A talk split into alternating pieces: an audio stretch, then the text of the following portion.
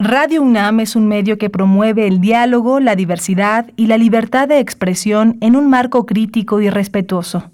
Los comentarios expresados a lo largo de su programación reflejan la opinión de quien los emite, mas no de la radiodifusora.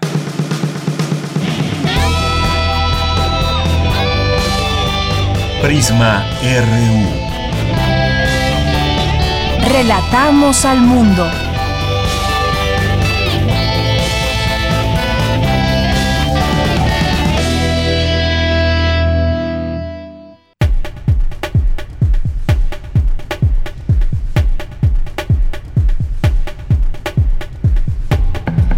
Hoy es 13 de abril del año 2020. Muy buenas tardes. Bienvenidos al programa Prisma RU. Transmitimos para todos ustedes en el 96.1 de FM y 860 de AM. Nos da mucho gusto poder llegar a todos ustedes también a través de www.radio.unam.mx. Recuerden también que estamos muy atentos a sus mensajes en arroba PrismaRU y PrismaRU en Facebook. Mi nombre es Deyanira Morán y a nombre de todas y todos los que hacen posible este espacio, les agradecemos su confianza y su sintonía. Pues hemos llegado a un momento donde indudablemente llegaríamos, una fase importante, nos acercamos a la fase 3, quizás eh, en algunos días, semanas, no lo sabemos, estaremos muy atentos a lo que dicen las autoridades de salud, porque pues podremos saber si, si estos días que hemos tenido de aislamiento, en el que muchos de plano pues pudimos tener esa oportunidad en casa lo más posible de estar en casa y muchos también no han dejado de trabajar fuera de casa. El home office que no se puede hacer por todos y hay labores en que lo hemos dicho, si no se continúa trabajando, no hay, no hay para comer, no hay para subsistir. Quienes tienen la fortuna de trabajar en casa, conservar su salario, es ya una situación que debe valorarse realmente. Pero hay quienes ya fueron despedidos de su trabajo en este momento, quienes de plano también ya cerraron su negocio, micro, pequeña o hasta mediana empresa. O el sector turismo, ¿qué podemos decir? Completamente cerrado ¿Hay quien rescate a todos estos sectores? ¿Cómo se va a solucionar todo esto? ¿Cuánto tiempo va a llevar? En lo inmediato parece que no hay forma de que esto tenga un final positivo para todos. ¿Qué significa llegar a la siguiente fase que será la 3? La realidad es la que impera. ¿A quién le corresponde rescatar, ayudar, apoyar? ¿Al presidente? ¿A los empresarios? ¿Hacia dónde deben apuntalar las decisiones de un gobierno que, como muchos en el mundo, se ha visto amenazado por un virus que se convirtió en pandemia? Vamos a seguir aquí en este espacio de Prisma RU con estas reflexiones, preguntas que trataremos de ir respondiendo desde el punto de vista científico, análisis de parte de expertos, especialistas, investigadores de la UNAM, Haremos uso de este espacio, de esta frecuencia universitaria para analizar nuestro entorno a lo largo de estos días. Además de ello, pues también tendremos, por supuesto, nuestras secciones que ustedes ya conocen, donde damos paso a la reflexión, también desde la literatura, la filosofía, el cine, el teatro, la cultura, vaya, como ustedes saben, la UNAM, Cultura UNAM, sigue trabajando. De igual manera, hay distintas videoconferencias a las que daremos cobertura a través de los reporteros de Radio UNAM. Así que aquí estamos para ofrecerles esta propuesta informativa. Y pues hoy tenemos, hoy tendremos en el programa de hoy lunes 13 de abril. Vamos a platicar en un momento más sobre, pues, qué hacemos ahora después de todo lo que estamos viviendo, cómo llegamos aquí, algunas reflexiones sobre el desarrollo de, la pandemia y tendremos la oportunidad de platicar con la doctora Laurian Jiménez, que es doctora en ciencias médicas con especialización en microbiología por la Universidad de Harvard. Es profesora e investigadora así como jefa del Laboratorio de Genética Molecular de la Facultad de Odontología de la UNAM. Vamos a platicar con ella en un momento más. Y platicaremos también sobre otro tema que es el riesgo de que México saliera de la OPEP y todo este eh, pues debate que hubo eh, con nuestra secretaria de Energía, Rocío Nale. Sobre este tema vamos a platicar con el maestro Fabio Barbosa, que es profesor de la Facultad de Ingeniería, adscrito al Instituto de Investigaciones Económicas de la UNAM es especialista en reservas y potencial de hidrocarburos en México. Ya hemos tenido oportunidad de platicar con él en otras ocasiones y hoy vamos a platicar de esto que fue pues durante todo el fin de semana muy polémico. Hay muchas opiniones que rondan de este tema. Vamos a platicar con alguien que sabe que es el, el maestro Fabio Barbosa. También vamos a tener más adelante una conversación con nuestros amigos de Fundación UNAM. Vamos a platicar sobre una tarjeta de crédito de Fundación UNAM Inbursa. Ellos tienen todo el tema y nos van a platicar de esto. Hoy es lunes de Cartografía RU con Otto Cázares. Estará con nosotros vía telefónica en este espacio. Y también tendremos más adelante en Cultura con Tamara Quirós, eh, el libro Manos de Lumbre de Alberto Chimal y los talleres que impartirá con Universo de Letras. Esto es parte de lo que tendremos hoy aquí en Prisma RU. Me da mucho gusto saludarles, tener la oportunidad de llegar hasta ustedes y desde aquí relatamos al mundo. Prisma RU. Relatamos al mundo.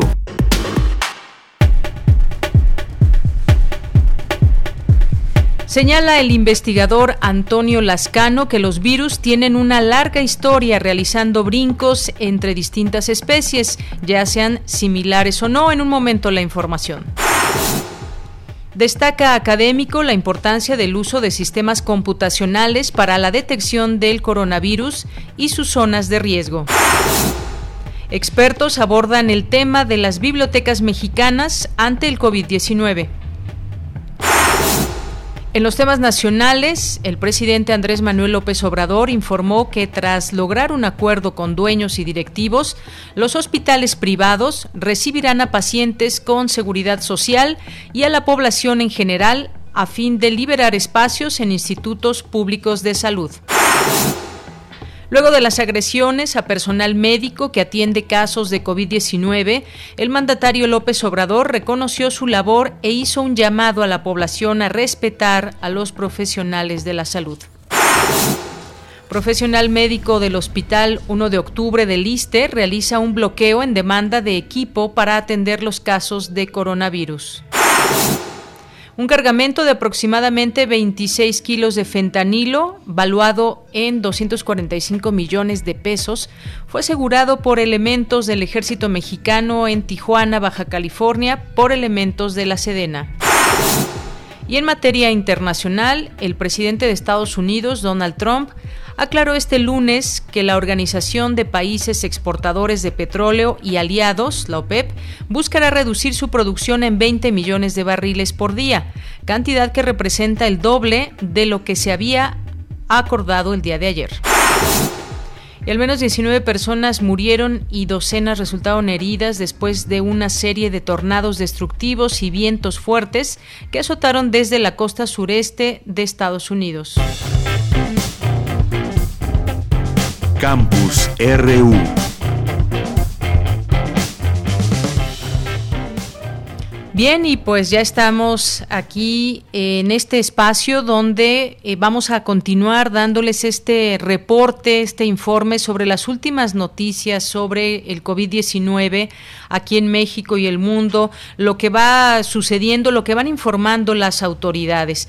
Mi compañera Virginia Sánchez, que pues por cierto estuvo aquí también ante este micrófono, pues ahora nos vendrá durante toda esta semana el reporte sobre este tema. ¿Qué tal Vicky? Te saludo con mucho gusto. Muy buenas tardes. Igualmente, de ella te saludo a ti y al auditorio que nos escucha aquí en Prisma RU. Bueno, pues sí, seguimos con este reporte eh, a nivel internacional sobre los casos confirmados de COVID-19 que ya son 1.848.220 y los decesos 114.185. Esto es las cifras a nivel mundial. Eh, Estados Unidos pues sigue siendo el país más afectado, seguido por España e Italia.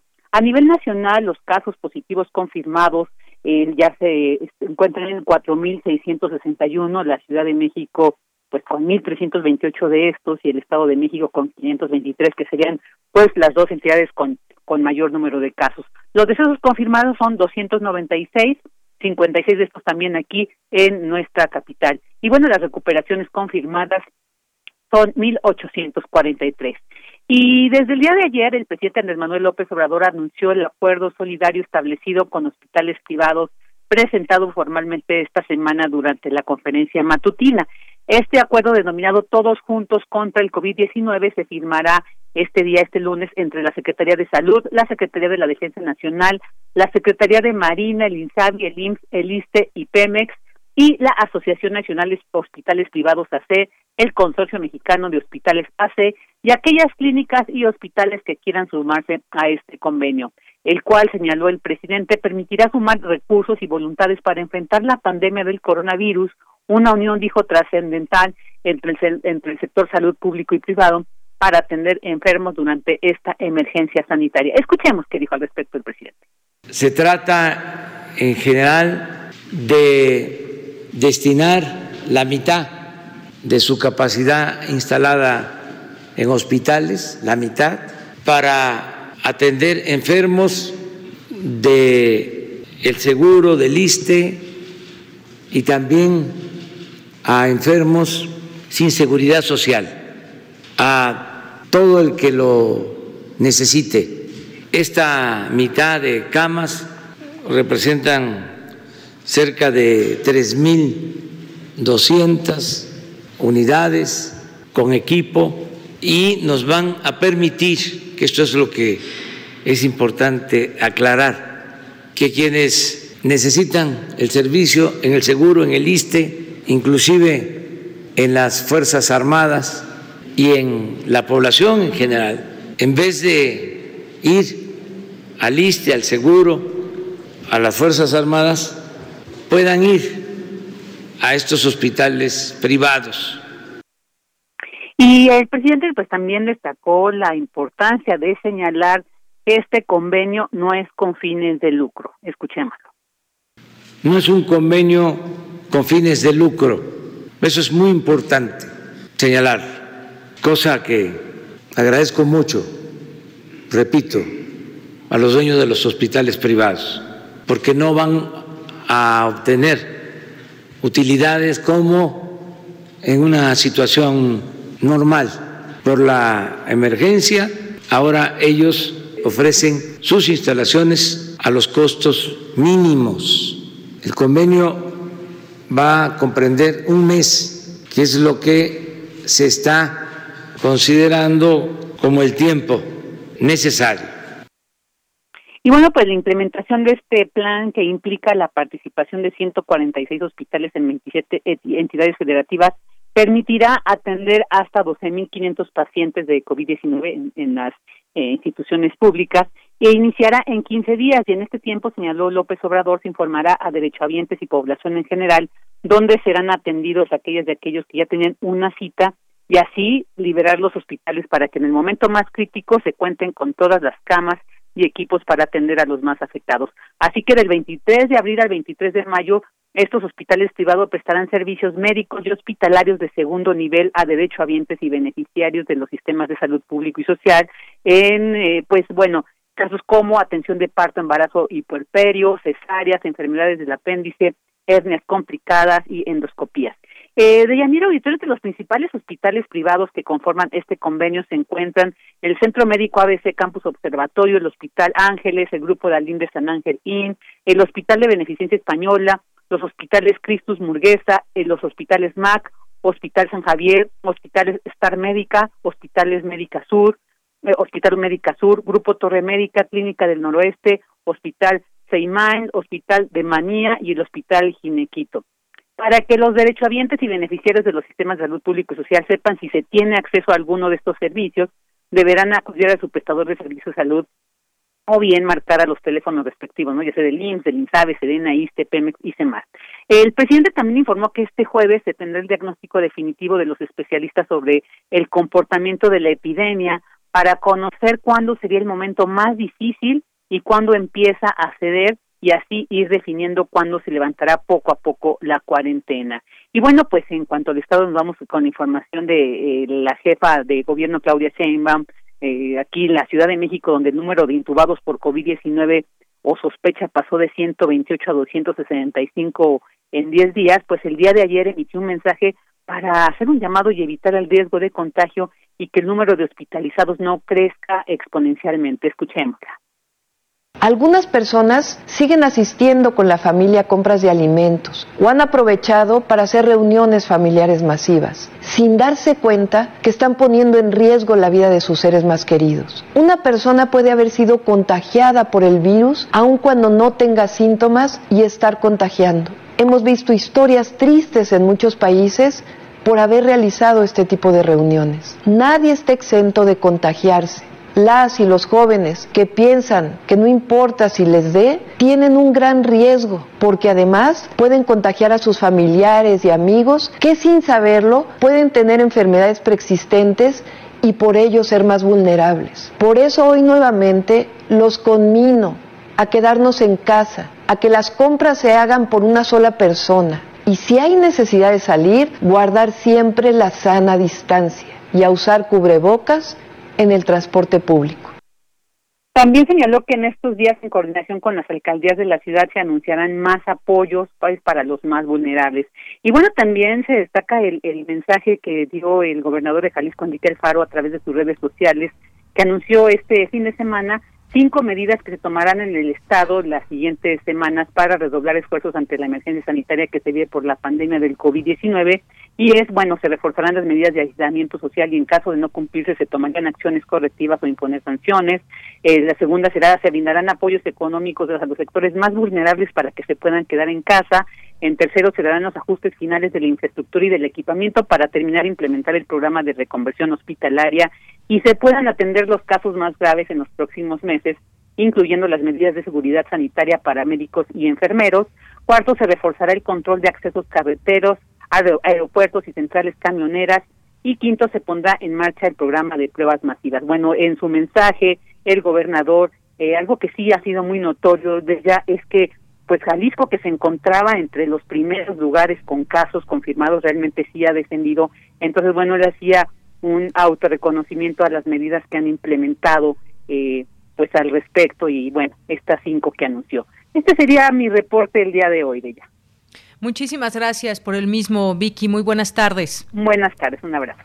Un abrazo. Y bueno, pues justamente ahora que hablaba Vicky de lo que han implementado algunos estados, agrego que el gobierno de Michoacán anuncia un alza salarial del 60% al personal de salud que atiende, dadas las circunstancias que vivimos por la pandemia de COVID-19, dijo, amerita que replantemos y revaloremos a sectores clave de la vida pública y se refiere a los miles de médicas y médicos, enfermeras, enfermeros, expresó el gobernador de Michoacán, Silvano Aureoles Conejo. Y hay también una información importante de nuestra universidad porque abrió un servicio telefónico para resolver dudas sobre el COVID. A partir de hoy, lunes 13 de abril, la Facultad de Medicina y la Dirección General de Cómputo y de Tecnologías de Información y Comunicación de la UNAM ponen a disposición de la comunidad universitaria y de la población en general el servicio de información médica profesional sobre la contingencia por COVID-19. En este centro de atención, 63 médicos responderán las llamadas telefónicas y resolverán dudas médicas acerca del tema a fin de proporcionar información verificada a los usuarios sobre cómo cuidarse, cómo prevenir la enfermedad y cuándo acudir a consulta médica de manera oportuna. La atención especializada es de lunes a viernes de 8 de la mañana a 8 de la noche en los números telefónicos, anoten ustedes, 55 no, a ver otra vez. 55 41 61 16 30 y 800 461 01 45. También se los vamos a compartir en nuestras redes sociales para que ustedes los tengan a la mano y son dos las opciones de marcado, uno para la atención personalizada y dos para obtener información sobre dudas frecuentes como qué es el coronavirus, qué es COVID-19, cuáles son los síntomas de esta enfermedad, cómo se propaga y si es posible el contagio por contacto con personas que no tienen síntomas entre otras, entre otras dudas posibles que ustedes puedan tener. Bien, nos vamos ahora con mi compañera Cindy Pérez Ramírez. El doctor Antonio Lascano dictó la conferencia en línea Los virus viajeros sin pasaporte. Adelante, Cindy. ¿Qué tal, Deyanira? Muy buenas tardes. Es un gusto saludarte. En el marco del ciclo Conversaciones en vivo con los científicos, organizado por el Foro Consultivo Científico y Tecnológico, el doctor Antonio Lascano, académico de la Facultad de Ciencias de la UNAM, dictó la conferencia Los virus viajeros sin pasaporte, en donde explicó que cuando una especie de virus que comúnmente enferma solo a los animales y salta a los humanos, no sorprende de sobremanera.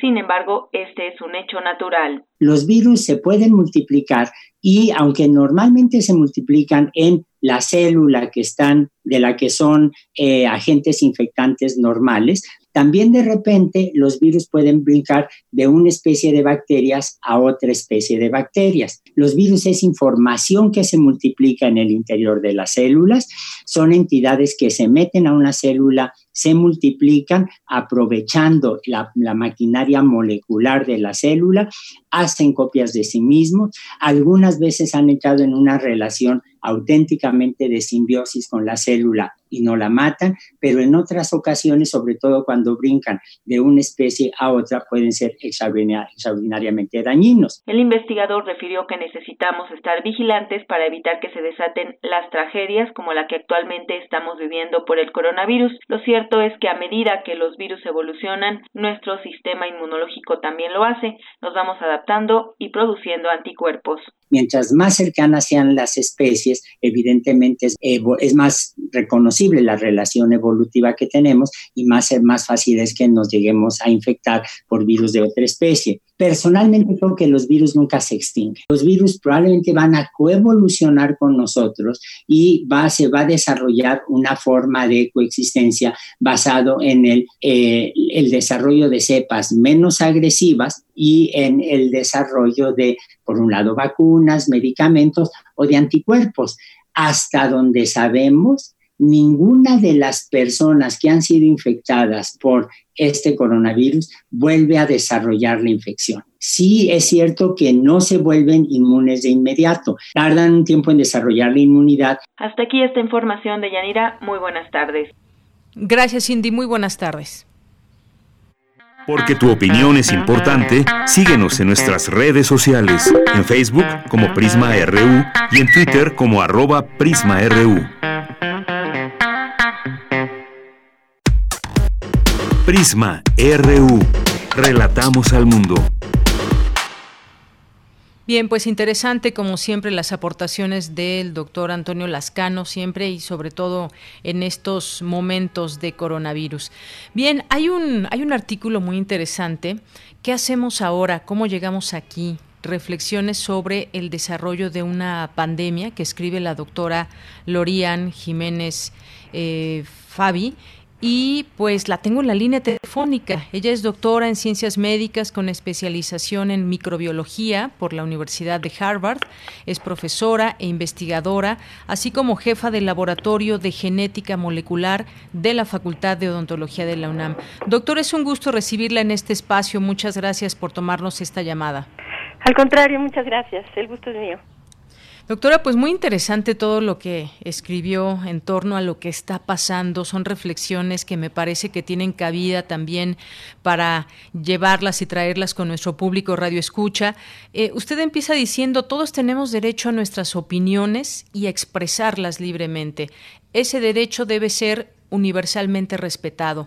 Lo que no podemos hacer es convertir en verdad la mentira aunque se repita mil veces.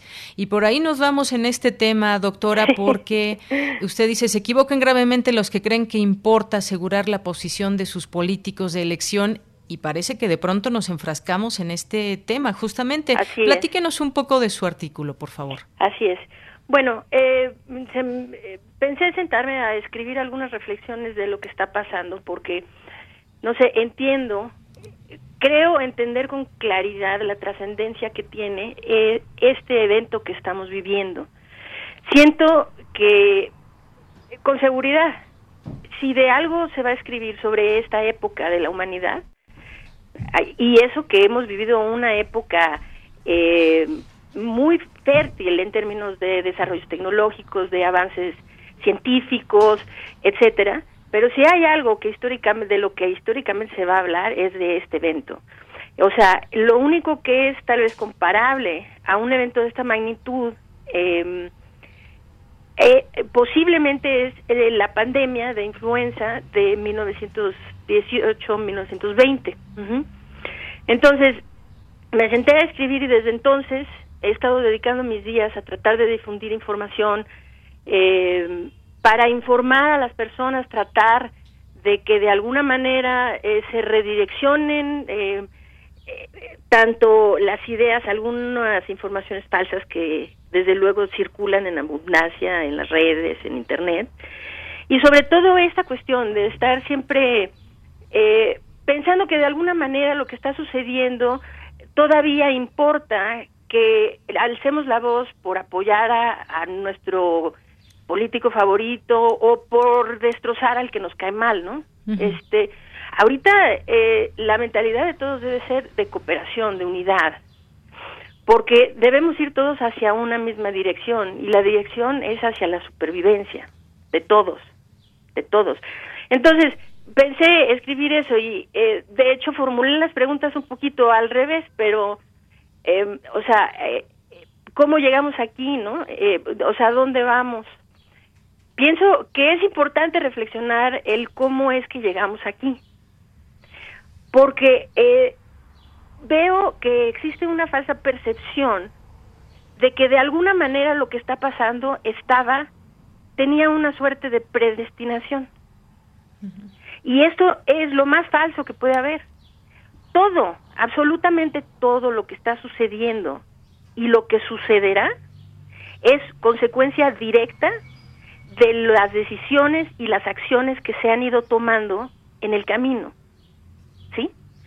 Eh, a ver, a ver si me, no, no sé si me, si me está explicando. Es decir, yo, yo veo eh, en ocasiones en las conferencias de prensa que se dan eh, una, un, una actitud un poco de calma y de resignación. Es decir, bueno, tenemos muy poquitos casos, vamos a esperar a que tengamos más. Ya vamos a entrar a la fase 1 y después vamos a ir a la 2 y ahora aquí estamos todos encerrados esperando entrar a la 3. Creo que que es el uno de los enfoques más este desatinados que se puede tener sobre esta situación. Porque el cometido no es sentarnos a esperar a que ocurra lo que va a ocurrir. El cometido es detener. El cometido es no esperar a que se infecten mil, sino hacer todo lo que se pueda para que esos mil no se infecten.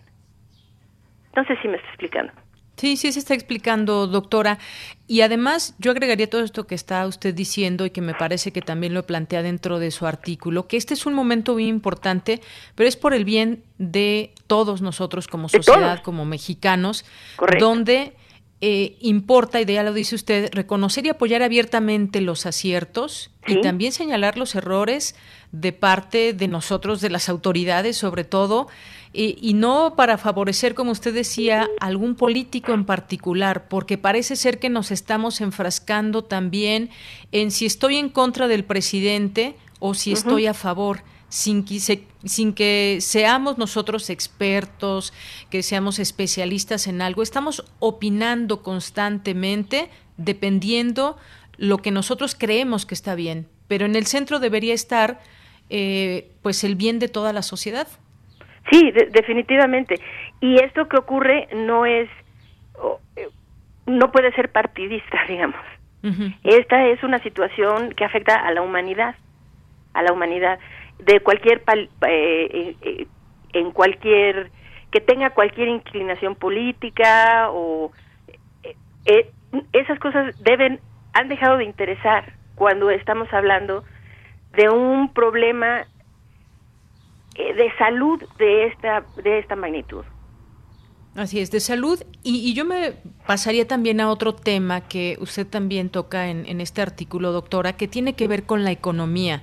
Hay un profundo, estamos viviendo ya un profundo efecto negativo en la economía, en la economía global y por supuesto en cada uno de los países que están enfrentando esta situación y que durará quizás más tiempo del que del que quisiéramos o del que se espera por parte de las autoridades. Esto va a ser un momento eh, clave para entender eso y saber cómo podríamos afrontarlo en un, eh, en un futuro cercano, a mediano y largo plazo, cómo irlo viendo. Incluso, eh, pues eh, se ha visto que en muchas ocasiones estará rebasado los planes que cada país tenga. Sí, sí, es cierto. Y es que existen muy pocos países que en realidad han adoptado la filosofía o han emprendido las acciones necesarias para evitarse todos estos efectos secundarios de la pandemia. O sea, este es un problema de salud, evidentemente, que se convierte en un problema sanitario por el, eh, la expansión tan masiva de contagios. Entonces, se saturan los sistemas de salud, entonces se vuelve un problema de salud, un problema sanitario, y de ahí entonces se desprenden muchos, eh, muchos otros efectos secundarios negativos, como son los económicos solo y también, por ejemplo, sociales. Las escuelas están detenidas. Lo que ocurre con la gente psicológicamente en el encierro, en el miedo, en todos estos son efectos secundarios que tiene. Pero eh, lo que ha sucedido e, es esto: la, todas las epidemias que la humanidad ha vivido nos han dejado mucho aprendizaje, mucho aprendizaje. Y el problema es no haber eh, actuado en consecuencia a ese aprendizaje. Porque si algo hemos aprendido de todas las epidemias que han existido, pequeñas, mayores, incluso brotes, es esto. Se debe actuar rápido y con contundencia desde el inicio. Si no se, si se vacila, si se actúa con lentitud, con miedo, ¿sí? Entonces se le da ventaja al patógeno, llámese un virus en este caso, o una bacteria, o el, patógeno, adquiere, lleva, le damos la ventaja al patógeno. Y darle ventaja al patógeno significa que siempre vamos a perder nosotros, siempre.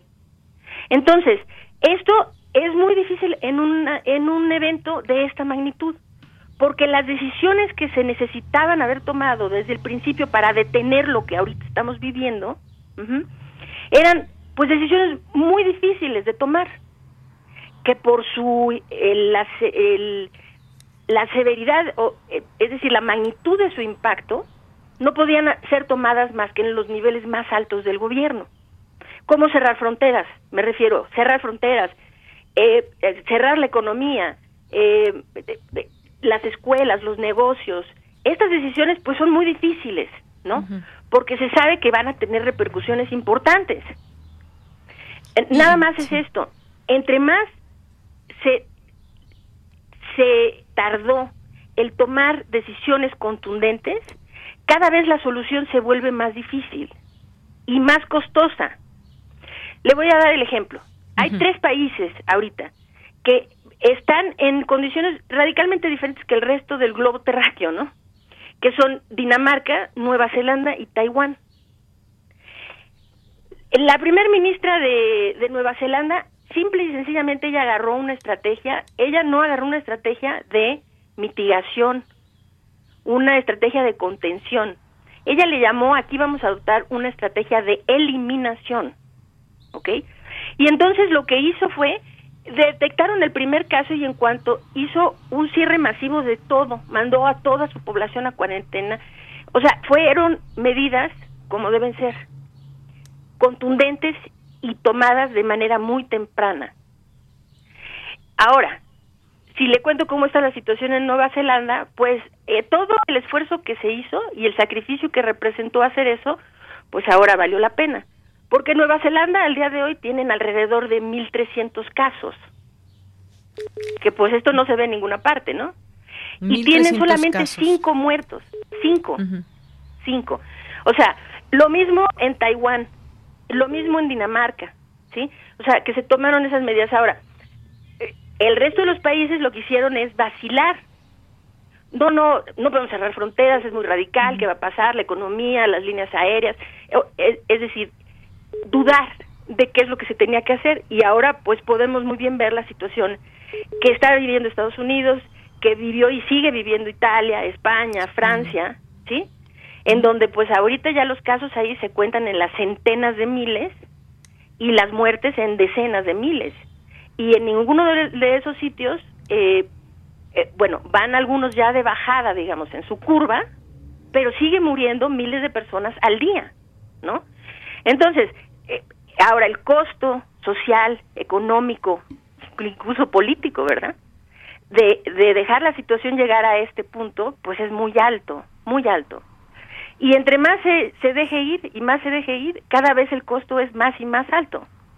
Entonces, eh, las decisiones, y en cualquier momento se puede rectificar.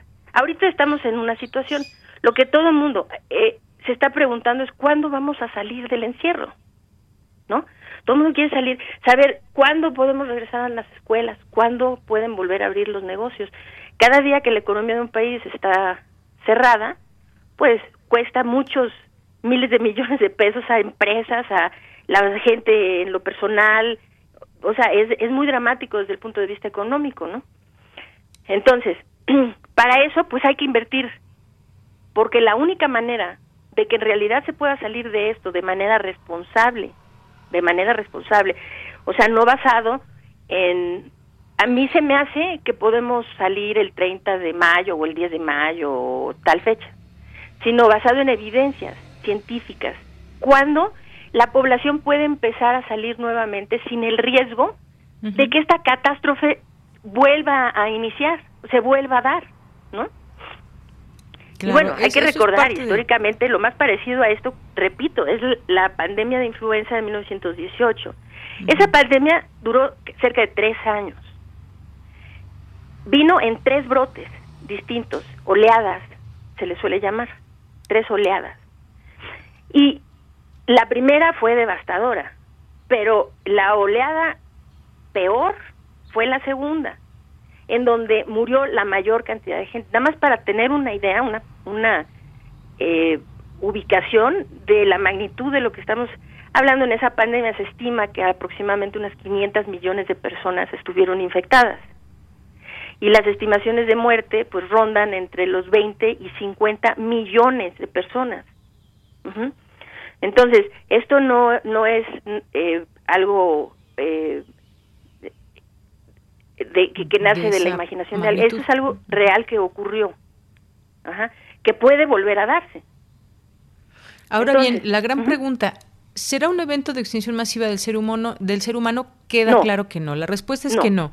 Sin embargo, tendremos que convivir con este virus durante mucho tiempo en lo que tenemos una vacuna, en lo que se tiene quizás un tratamiento específico que no se tiene ahora, mejores formas de diagnosticar esa enfermedad, es decir, irle ganando al virus, pero eso lleva tiempo, doctora. Y exacto, irle ganando, pero para irle ganando no esperar no es la solución, esperar a que a que ocurra.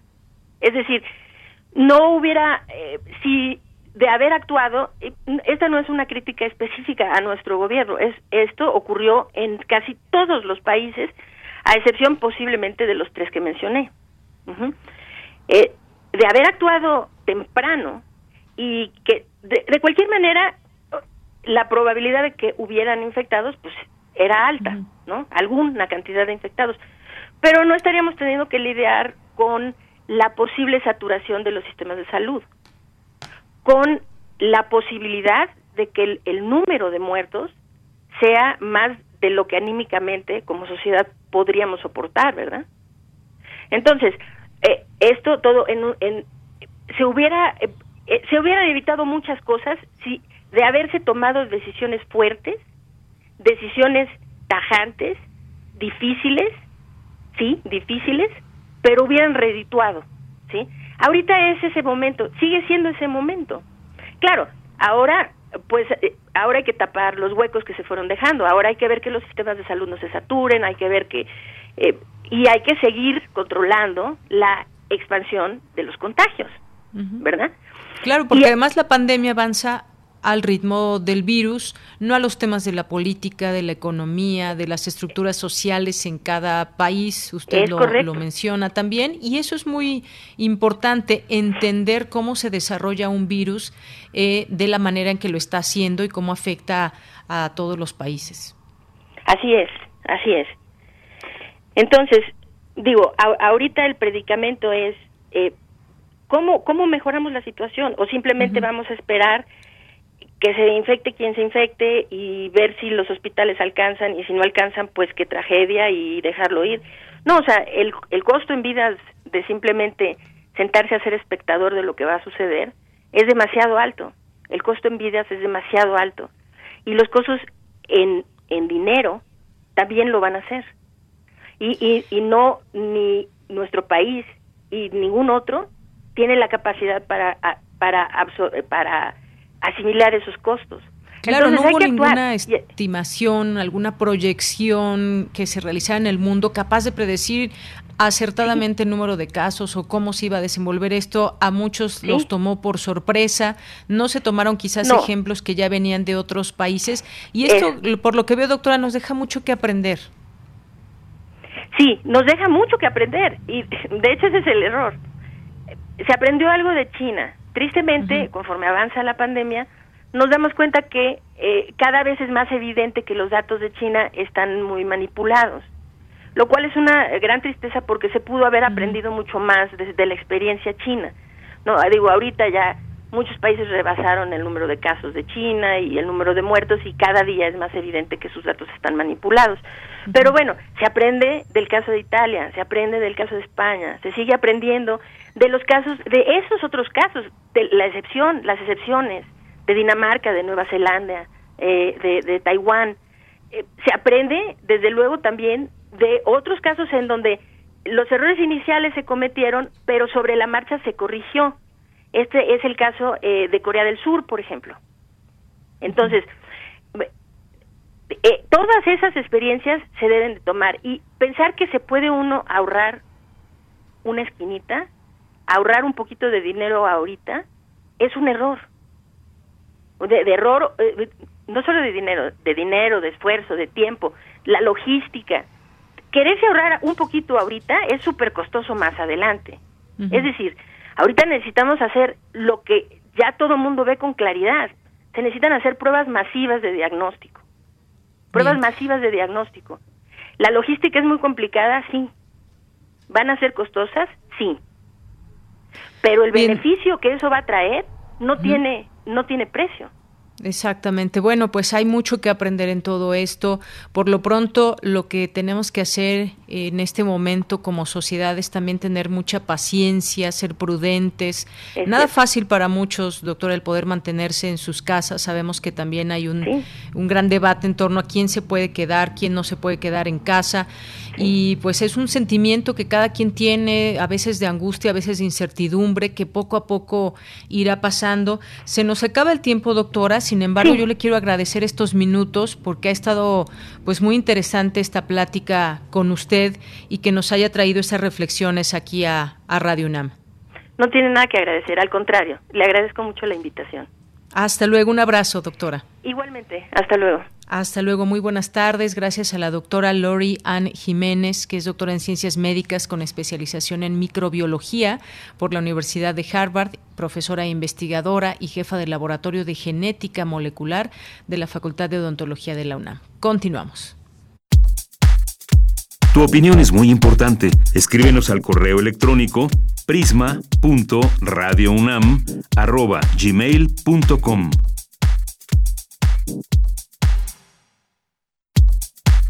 Prisma RU. Relatamos al mundo. Y derivado de todo esto también pues vamos a platicar ahora de la OPEP, el precio del petróleo. Ya está en la línea telefónica, le agradezco mucho, nos toma esta llamada al maestro Fabio Barbosa, que es profesor de la Facultad de Ingeniería, adscrito al Instituto de Investigaciones Económicas de la UNAM y es especialista en reservas y potencial de hidrocarburos en México. Maestro, bienvenido a este espacio, muy buenas tardes. Muy buenas tardes, Deyanira. Bien, maestro, pues eh, hubo mucha polémica estos días con este asunto de las negociaciones de la OPEP y la postura de México. Finalmente México pudo acordar con ministros de energía que integran la Organización de Países Exportadores de Petróleo para reducir 9.7 millones de barriles diarios. A mí me gustaría, eh, maestro, más allá de la opinión que nos dé sobre la postura de México, que nos explique un poco el contexto en lo que se mueve este tipo de reunión eh, virtuales y estas discusiones que se están haciendo con respecto a lo que está pasando con el coronavirus. Sí, muchas gracias, Deyanira. Yo creo que en esta reunión era muy urgente porque eh, la crisis que estamos sufriendo tiene eh, varios aspectos. Uno de ellos es esta eh, eh, absurda eh, guerra de precios que se estaba acercando a un punto límite en relación a dónde colocar, a dónde depositar, en dónde ubicar los excedentes de la oferta petrolera que se están quedando sin mercado. La, demanda de hidrocarburos en las refinerías se ha desplomado brutalmente en un 30%, es decir, unos 30 millones de los 100 millones que se consumen diariamente, y ya no había capacidad de almacenamiento o este se estaba reduciendo peligrosamente. En este contexto, la reunión de la OPEP era muy importante. Desde luego, eh, la secretaria de Energía de nuestro país, la ingeniera Nale, acudió a la reunión y tuvo un papel brillante. Eh, fue una defensa muy interesante de los intereses de los eh, de México en esa reunión. Inicialmente las grandes eh, potencias eh, productoras de petróleo pedían eh, que nuestro país redujera su producción en una medida que no tenía en un volumen sin asimetría con nuestra producción. Nuestra producción escasamente llega a un millón seiscientos mil, un millón setecientos mil barriles y nos pedían que redujéramos una quinta parte. Eh, este, como la, nuestros radio escucha saben, el gobierno de México este, explicó nuestra situación y pidió que se le permitiera reducir solamente 100 mil barriles. Esto, después de una discusión, fue aceptado el eh, el, domingo, el, ayer, el día de ayer, y tenemos entonces que el acuerdo se ha firmado, entrará en vigor el próximo primero de mayo y tendrá vigencia hasta el 30 de abril del año 2022. Este sería este una una primera consideración sobre la importancia de la reunión de la OPEP y el papel de nuestro país en esta condición doble, en esta doble identidad que tenemos en este momento como país exportador de más de un millón de barriles al día y que requiere eh, contribuir con otros productores y al mismo tiempo este esta e, e, esta situación ambigua de que somos un país importador neto. Lo dejaría este, eh, hasta aquí en esta primera pregunta. Creo que hay otras consideraciones de largo plazo que sería conveniente hacer de Yanira. Así es, maestro. Pues este objetivo de la negociación fue para que a través de esa producción se pudiera estabilizar el mercado mundial.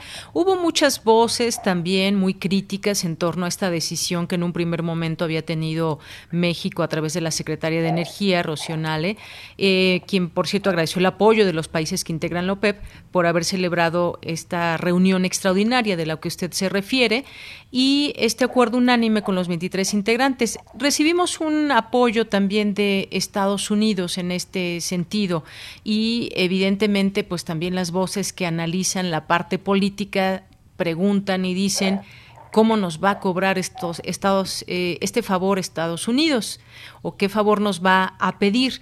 ¿Usted cómo ve el contexto también de estas eh, pues voces críticas en torno a la decisión de México? Sí, muy, muy interesante la pregunta este, de Yanira, porque en este punto la intervención del presidente Trump fue puramente retórica. Este se entiende perfectamente bien que el gobierno del presidente López Obrador ha manejado de una manera magistral las relaciones con este gobierno que constantemente nos agrede. Yo creo que no hubo ningún apoyo de ningún tipo. Ya los Estados Unidos desde el año 2019 venían sufriendo, igual que México, eh, grandes problemas ante la caída de sus precios. ¿Qué tipo de problemas? Problemas de rentabilidad de su producción. Su la producción de los Estados Unidos se basa en el fracking, es decir, en las, en las formaciones shale oil, shale gas. Y esta producción requiere altos precios.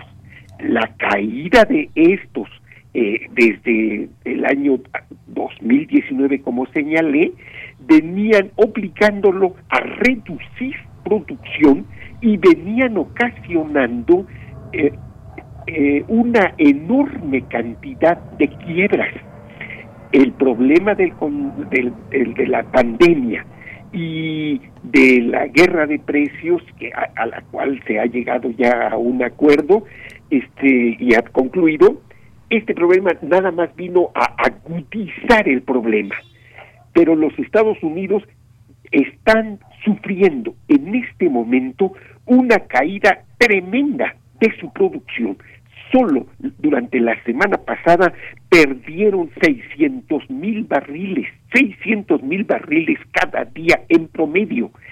Eh, de tal manera que por la acción natural de, de, los mecanismos del mercado, los Estados Unidos están siendo expulsados del mercado y venían reduciendo producción, de tal manera que cuando este el, el presidente Trump afirma que nos va a ayudar con 350 mil barriles, pues eso ya está siendo totalmente rebasado. La producción no va a reducirse en 350 mil, sino en mucho más, pero viendo las cosas en perspectivas, este problema que está viviendo la industria petrolera internacional no debe de verse como una oscilación más de la oferta y demanda, como un movimiento más de alza y baja de los precios que ha sido característico de a lo largo de toda la historia de la industria petrolera.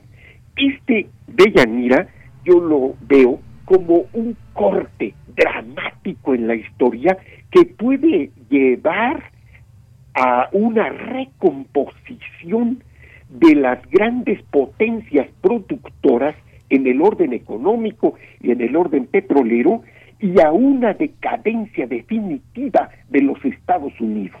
No quiere decir que dejará de producir, este, eh, pero eh, será desplazada, es evidente una serie de señales del mercado, una serie de señales que se están presentando en todas partes, nos permiten ver el tremendo ascenso de China como una gran potencia dominante hegemónica, mientras todo el mundo está ya en este momento este, pensando en eh, caídas del Producto Interno Bruto, en eh, grandes este, crisis de tipo económico, en eh, cierre de refinerías, cierre de campos, cierre de pozos, etcétera, ellos han reanudado la actividad de sus refinerías, han reanudado sus compras este, y están creando esta situación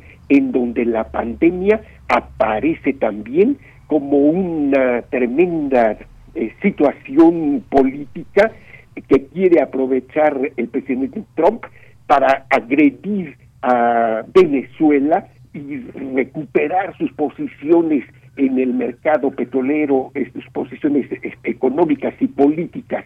Es una situación mucho más complicada y yo creo que debemos de este, seguir con mucho cuidado estas maniobras de esta gran potencia que probablemente entre sus consecuencias tenga también, podría tener también la derrota electoral de este señor.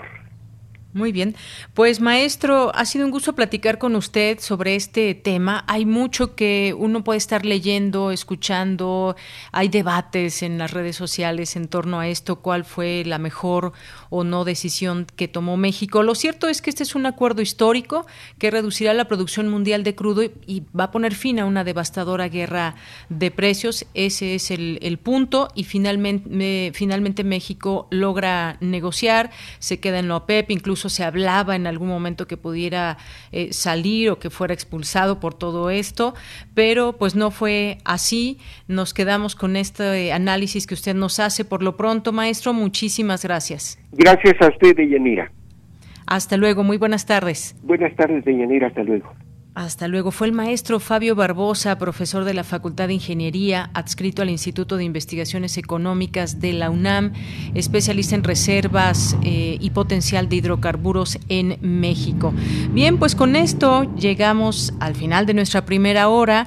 Vamos a dar paso a un corte y vamos a regresar porque después Después tendremos más información todavía. Vamos a tener a nuestros amigos de Fundación UNAM, vamos a tener todavía varias notas informativas, así que no se lo pierdan y también estamos atentos a, sus mensajes. En un momento regresamos.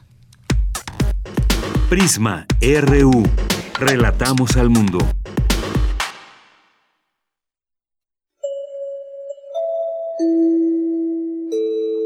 Informamos a nuestra apreciable audiencia que debido a la contingencia sanitaria y de acuerdo con las recomendaciones de la Secretaría de Salud, quedan suspendidas todas las actividades culturales en la sala Julián Carrillo hasta nuevo aviso, así como los talleres y cualquier otra actividad presencial. Estamos tomando todas las precauciones necesarias para garantizar la seguridad. Te sugerimos seguir las recomendaciones de salubridad pertinentes y salir lo menos posible de casa. Gracias por su atención. Radio UNAM, Experiencia Sonora. En mi INE caben todas las ideas, todas las discapacidades, todos los colores de piel. En mi INE caben todas las personas, todas las expresiones de género, todas las lenguas y formas de lenguaje. En nuestro INE caben todas y todos. Mi INE cumple 30 años construyendo democracia e inclusión. Contamos todas, contamos todos. INE. El distanciamiento social es nuestra oportunidad para evitar que el coronavirus siga propagándose. Por favor, seamos solidarios y cuidémonos entre todos. Quédese en casa. Que todos nos quedemos en casa. Por favor, quédate en casa. Quedarse en casa. Quedarnos en casa. Quédate en casa. Me quedo en casa. Me quedo en casa. Quédate en casa. Quédate en casa. Quédate en casa. Quedarnos en casa. Quédate en casa. Quedarnos en casa. Quedarnos en casa. Por ti y por los que amas, quédate en casa. Quédate en casa. Gobierno de México. Las audiencias también son parte del medio. ¿Qué tal amigos? Soy Guillermo Montemayor Gómez, defensor de las audiencias de Radio y TV UNAM. Los invito a que me escriban y ejerzan los derechos que la ley y la normatividad interna de las estaciones les otorgan.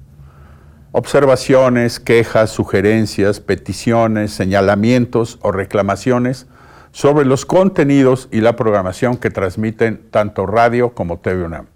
En las páginas web de ambas estaciones encontrarás la pestaña que dice Defensoría. Ábrela y en la pestaña de comentarios y sugerencias encontrarás el formulario para comunicarte con el defensor. Además de información precisa sobre la Defensoría, informes, documentos normativos, tanto externos como internos, y algo que es muy importante, que es el código de ética. Te invito a que me escribas al correo defensordeaudiencia.unam.mx. Recuerda que como audiencia eres parte fundamental de Radio y TV UNAM.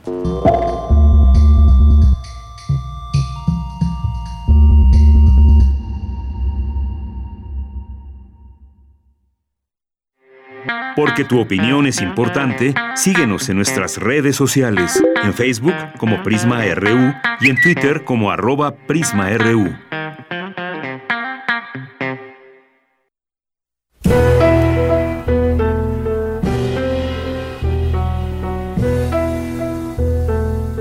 Comunidad resiliente.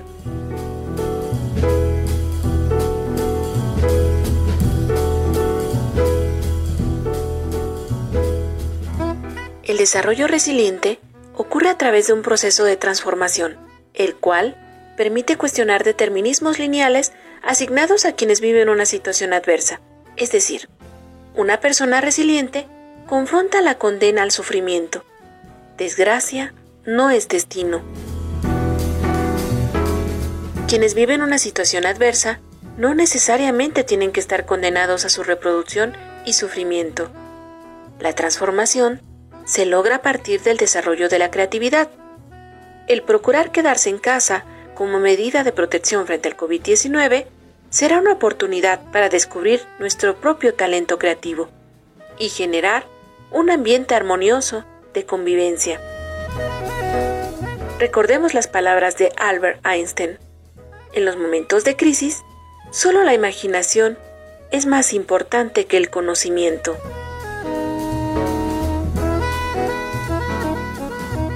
Doctora Carla Salazar Cerna.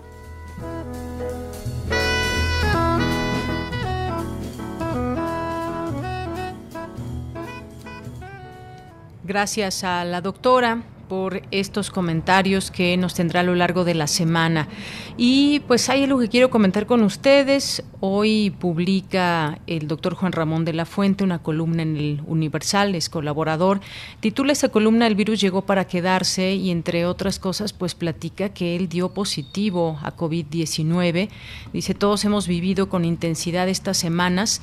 A mí me ha tocado vivirlas en Nueva York y en México. Fui positivo al COVID-19 y me sometí a una cuarentena rigurosa. Aunque estoy sano, tengo 68 años, que es un factor de riesgo. No obstante, mi evolución clínica ha sido muy benigna, prácticamente sin síntomas, como ocurre en 8 de cada 10 personas que contraen el virus trabajo a distancia y he encontrado un enorme sentido esta forma de seguir laboralmente activo y bueno, pues ahí da más datos acerca de lo que está viviendo y cómo se ha enfrentado pues a esta, a esta distancia, a este aislamiento, más siendo eh, que ha dado positivo a COVID-19. Bien, pues esa es la información también que quería comentarles y en los comentarios que ustedes nos, nos mandan, lo cual agradezco mucho en arroba Prisma RU en Twitter y Prisma RU en Facebook. Nos escribe SS y dice, primera vez que escucho a este profesor, su opinión se me hace muy atinada, esto con respecto a lo que platicábamos con el maestro Fabio Barbosa. Eh, también Sonia Aldaco Díaz nos dice, la doctora Lorian Jiménez no dio datos puros comentarios, fue a mi parecer demasiado subjetiva. Pues sí, efectivamente son algunas reflexiones que ella virtió en torno a lo que está pasando. Por supuesto estaremos también platicando desde otras ópticas el tema de la pandemia y del coronavirus, desde el punto de vista también completamente científico, los doctores que están diciendo. Vamos a tener todas estas reflexiones. Muchas gracias, Sonia, por tu comentario. Le mandamos un saludo a Félix, eh, Félix Lezama, a Joel Cabrales. Félix Lezama nos dice, sinceramente nunca me han gustado las intervenciones del maestro Barbosa. Tal vez podrían invitar a otros especialistas más imparciales para tener un conocimiento más preciso y global. Gracias, Félix. Tomamos, por supuesto, en cuenta tu comentario. Mario Navarrete nos dice una felicitación y un cordial saludo para Radio UNAM y para Prisma RU. Son muy valiosos en estos momentos y, bueno, pues muchas gracias, Mario, por lo que a mí toca. Eh, César Soto dice emergencia sanitaria del COVID-19. La población insiste en efectuar reuniones y fiestas e infectar a parientes. No respeta orden de autoridad, carga posterior de enfermos y carencias de hospitales y medicinas. Pues sí, efectivamente, de pronto en fin de semana uno llega a escuchar a lo lejos algunas reuniones familiares, fiestas e incluso gente que en un primer momento de la Semana Santa decidió ir a la playa. Todo eso también lo estamos viviendo y hay que enfrentarlo también y decirlo. Eso no es lo correcto dado lo que nos están diciendo las autoridades, las razones por las cuales este aislamiento tiene mucho sentido de ser. Marco Fernández nos dice, faltó que la doctora explicara la relación entre el número de pacientes y la contención de la pandemia. Eh, Alfonso de Albarcos nos manda saludos. Armando Pérez dice, la investigadora que está hablando de qué tamaño es Nueva Zelanda o Taiwán, Noruega, ¿por qué no lo propuso a la Organización Mundial de la Salud? Gracias, Armando. Marco Fernández, ¿cuánto llevan en cuarentena Dinamarca y Nueva Zelanda? ¿Significa que en estos países ya no es posible que haya contagios? Gracias por el comentario, Marco. Y también nos dice, nos manda saludos José Luis León. Marco también nos pregunta, por lo que dice la doctora, parece sugerir que es posible detener el avance de la pandemia ¿Ella cree en verdad que existe esa posibilidad? Eh, también le mandamos saludos a Jonathan López Romo.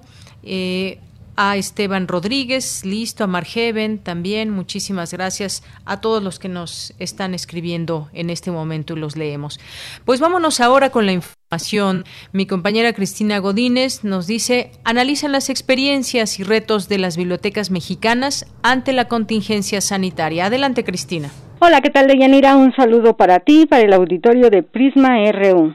En esta charla, organizada por el Colegio Nacional de Bibliotecarios, participó Rosa María Martínez Rieder, directora del Centro de Documentación Histórica de la Universidad Autónoma de San Luis Potosí, quien se refirió a las medidas de seguridad sanitaria en la biblioteca. En el Centro de Documentación Histórica, pues estamos siguiendo esas medidas de seguridad sanitaria que fueron instruidas a través del gobierno mexicano y se trata pues en primer lugar de la suspensión de actividades hasta el 30 de abril de 2020 para apoyar eh, pues ese objetivo, ¿no? De mitigar la dispersión y la transmisión del virus SARS-CoV-2 conocido como COVID-19. En esta biblioteca, pues nosotros tenemos personal que está en la categoría de algunos grupos de riesgo y bueno, pues también nuestros usuarios tenemos eh, algunos que son de eh, adultos mayores y pues debemos cuidar también su salud. En tanto, Ana Griselda Morán Guzmán, jefa de unidad de servicios bibliotecarios de la Universidad de Guadalajara, habló de las habilidades informativas en tiempos de crisis.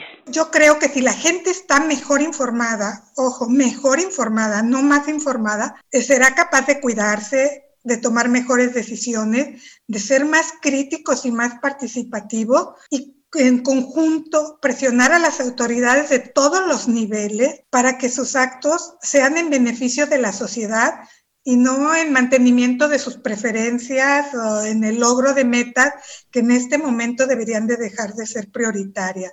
Como gremio debemos participar activamente en esta coyuntura y bueno, lo que creo yo que, que tenemos a la mano es argumentar ante nuestras respectivas autoridades de que es importante que se incluya en la currícula de todos los niveles educativos las habilidades informativas. Por último, Silvia Medina Campoy, del Sistema Bibliotecario de la Universidad de Yucatán, señaló la importancia de capacitar y actualizar a los estudiantes y al personal bibliotecario en el uso y aprovechamiento de las tecnologías de la información. De Yanira, este es mi reporte. Buenas tardes. Gracias, Cristina. Muy buenas tardes. Vamos ahora con Dulce García. Destacan académicos la importancia del uso de sistemas computacionales para la detección del coronavirus y sus zonas de riesgo. Adelante, Dulce. Deyanira, muy buenas tardes a ti el auditorio de Prisma RU. Al ofrecer la videoconferencia Big Data e Inteligencia Artificial en la lucha contra el COVID-19, el doctor Ricardo Mancilla, investigador del Centro de Investigaciones Interdisciplinarias en Ciencias y Humanidades de la UNAM, presentó una serie de procedimientos para la detección temprana de casos de coronavirus, así como sus zonas de riesgo dentro de los centros urbanos y el seguimiento en redes sociales de usuarios que presenten síntomas. Dijo que a través de redes sociales puede saberse dónde se están dando mayores casos. Se llama ViralMap, herokuapp.com, ahí pueden ver el, mapa, está trabajando en línea en este momento, y las, los términos de búsqueda es lo que se han sido cambiando. En la eventualidad, pues si ustedes observan, eh, lo que estamos usando es en primer lugar es ver cuáles son los mensajes donde afirman, es decir, la afirmación del mensaje implica que la persona tiene síntomas de tos, fiebre, cansancio, etcétera, etcétera. Eh, después que tenemos eso, pues lo que le hacemos es un seguimiento a lo largo del tiempo, durante varios días a, la persona, a ver si dice algo nuevo o no. Y finalmente, eh, pues en dependencia de la sugerencia que en el algoritmo, de cuál es el nivel de peligro de la persona, pues hacemos un posicionamiento geográfico. Esto es, lo estamos haciendo de momento para poder tener una idea de dónde se están eh, ubicando los nuevos, las nuevas personas sospechosas. Ricardo Mancilla habló de las formas en las que se puede diagnosticar el contagio de COVID-19 a través de estas redes, por ejemplo, con algoritmos que analizan las radiografías. Y podemos diagnosticar el COVID-19 usando radiografías y deep learning. Eh, ¿Cuál es la importancia de esto? Eh, los kits para hacer el diagnóstico, pues por, de todas maneras tienen un costo cada uno de ellos y no es un costo trivial, eso puede ser una carga una carga más para el sistema de salud. Y entonces, pues este algoritmo lo que hace es tomar las imágenes de, los rayos X y después de estar entrenada, eh, puede decidir con una buena fiabilidad, eh, pues si la persona a la cual se le tomó la radiografía eh, es proclive o, tiene patrones en sus pulmones que pueden indicar que esté enferma de, del COVID, ¿no? Para que el algoritmo discrimine, hay que enseñarle no solamente radiografías de personas sanas, sino de personas enfermas. Eh, y mientras más radiografías uno le muestre, más inteligente se vuelve el algoritmo y por lo tanto es capaz de hacer una predicción más precisa. De Yanir Auditorio de Prisma RU, finalmente el académico recomendó que de cara a las próximas pandemias se deben crear más herramientas computacionales efectivas para la toma real de decisiones. Hasta aquí el reporte.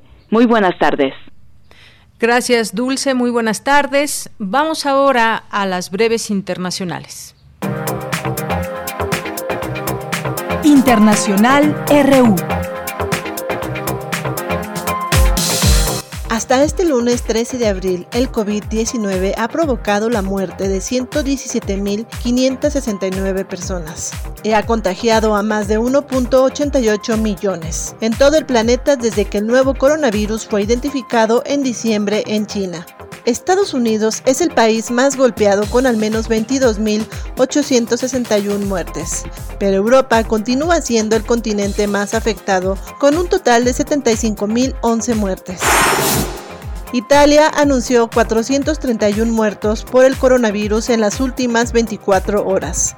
Se trata del mejor balance en tres semanas y es la primera vez que en ese lapso el número de muertos desciende por debajo de los 500 decesos diarios. También en España se registra este lunes una importante caída en el número de muertes diarias por COVID-19, con 517 fallecimientos, la mejor cifra desde el pasado 19 de marzo. Hoy el país europeo comenzó a suavizar sus estrictas medidas del estado de alarma y parte de la población volvió al trabajo. El presidente de Rusia, Vladimir Putin, afirmó que su país necesita un plan para un escenario extraordinario por el coronavirus, en un momento en el que el número de contagios crece con rapidez. En las últimas 24 horas se registraron 2.558 casos, un récord desde la aparición del virus en el territorio. En Guayaquil el panorama es desolador. Los servicios hospitalarios y funerarios de la capital económica de Ecuador están abrumados por la crisis provocada por el coronavirus. Integrantes de una fuerza especial compuesta por miembros de la policía y por militares han retirado de los hogares alrededor de 800 cuerpos de fallecidos, en su mayoría a causa de la enfermedad. La precaria situación de las cárceles en Colombia se agrava por la COVID-19. Es por ello que la Defensoría del Pueblo colombiano exigió al Ministerio de Justicia que acelere el decreto que permita las detenciones domiciliarias.